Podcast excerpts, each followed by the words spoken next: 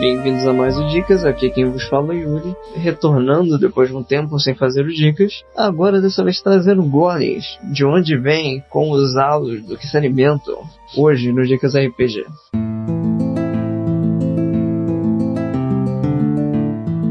O Dicas de RPG é um oferecimento da Bardos Shop, bardosshop.com.br.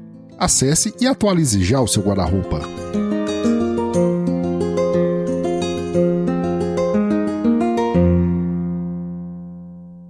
Conhecido na mitologia judaica e que é visto como sua origem, o golem é um ser artificial criado pelo homem. Normalmente ele é derivado do barro, assim como o homem também é derivado do barro. Ele poderia ser criado por alguém de sabedoria, fé e iluminação de Deus, normalmente um rabino.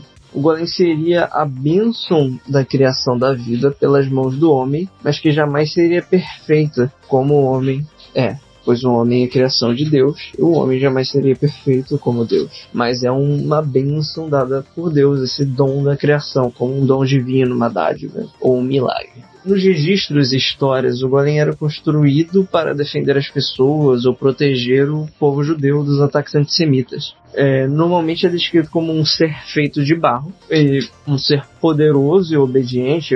Tem histórias até que conforme o tempo que passa ele vai ficando mais poderoso assim, mais forte e resistente. É, e ele sempre teria obediência ao seu criador. Ele até tem uma parada assim que dentro dele botaria uma, uma frase, é, seria verdade, e quando você apagaria ela seria morte, coisa do, do hebraico que essa isso meio que seria como se, quase como se fosse uma runa ou algo do tipo que dá essa vida a ele. Isso já dá algumas ideias tá?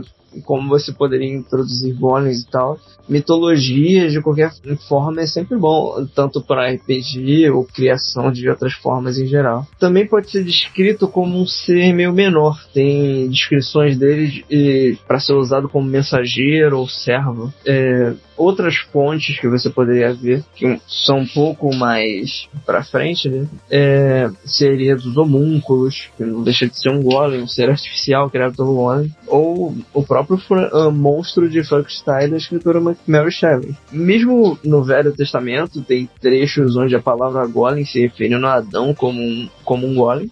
É, chamando ele assim. E existem também os autômatos. Mas apesar de misturarem autômatos e golems na cultura pop, e tanto faz assim, tanto na mitologia quanto na origem e forma, eles são diferentes, apesar de eu normalmente ver as pessoas tratarem eles de formas iguais. Golems e autômatos são diferentes, origens diferentes. Mas autômatos eu vou deixar para outros dicas. Eu vou fazer um dica sobre autômatos, que é outra coisa que eu gosto mais.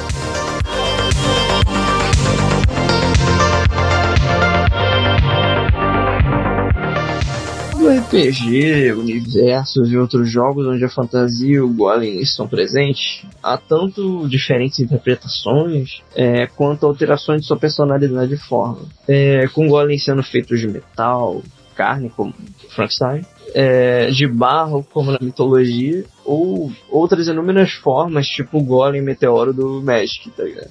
É, após um rápido resumo esse resumo que eu fiz, né? Eu acredito que você entende um pouco, pelo menos, da origem do Golem e tal. Obviamente, são resumo, mais informações, pesquise, como qualquer outra coisa na vida. Pensando pelo básico, um arco simples poderia ser pensado. Imagine um mago local que adquiriu um golem para se proteger ou servir. Um ser de inteligência limitada, leal e obediente ao seu mestre. Mas imagine que um infeliz acidente, seu mestre se é, falece, podendo ser algo causado sem querer pelo golem, em algum meio estabanado, algum acidente de trabalho, ou até a falha dele em protegê-lo, de repente manda um assassino para matar o mago e o golem não consegue sentido por isso, porque normalmente, pelo menos por descrições, alguns golems têm sentimento, eles conseguem se eles têm uma leve, tanto consciência quanto coisa, é, apesar deles normalmente serem descritos como burro, né? Até a palavra agora é meio que isso. É, e imagine assim, esse coisa acontece E isso implica é, em nele ter algo como uma fúria, ou sem ter o que fazer, ele meio que fica como um animal descontrolado no meio da cidade. É, imagina um ser assim que é forte, poderoso, desprovido de inteligência normal, né, uma inteligência muito básica, no meio de uma cidade, ou no meio de um lugar onde tem um monte de coisa artefatos mágicos assim uma destruição que ele podia causar, é, seja pelo modo desengolçado ou pela fúria. Imagina que ele ficou perdido em fúria pelo que aconteceu com o último senhor dele. E ele passa a ser destruição. Um grupo de aventureiros poderoso poderia tentar enfrentar e até eliminar esse. Um grupo de é, mais fraco poderia talvez tentar ser mais amigável, ou vendo que é, tentando derrotá-lo não, e não conseguindo, eles poderiam ter uma missão ou ter que procurar alguém ou ajuda para conseguir parar ele, ou talvez assumir o controle, procurando. Imagino que eles têm que descobrir uma informação que existe uma palavra de comando que só esse mago sabia, e nos inscritos destruídos de onde ele estava, é, eles vão achar a palavra-chave para parar o Golem ou até ter ele sob controle. Ou você pode até mesmo pegar, puxar o lado religioso, né? Porque magos normalmente você é mais do RPG ou de certas histórias mais recentes de fantasias. É, se você quiser puxar mais pela mitologia dele, se é algo da religião, um clérigo, um rabino, um sacerdote, de alguma religião, você sempre pode também misturar a ideia com até outros fatos religiosos e outras religiões, ou criar a sua também, não sei o que você vai fazer no seu jogo. É, imagina um clérigo ilumin, iluminado com a sabedoria de sua divindade quando rogou por ajuda para proteger seu povo. Ele precisa que os aventureiros vão atrás do material ou de uma pedra que a divindade mostrou a ele onde fica. E com isso ele vai conseguir construir o golem coisa assim. Pode ser uma quest de ajuda do tipo. Ou o próprio clérigo do grupo pedindo a, a ajuda à sua divindade ele recebe essa iluminação de que ele pode conseguir isso, seja por ele estar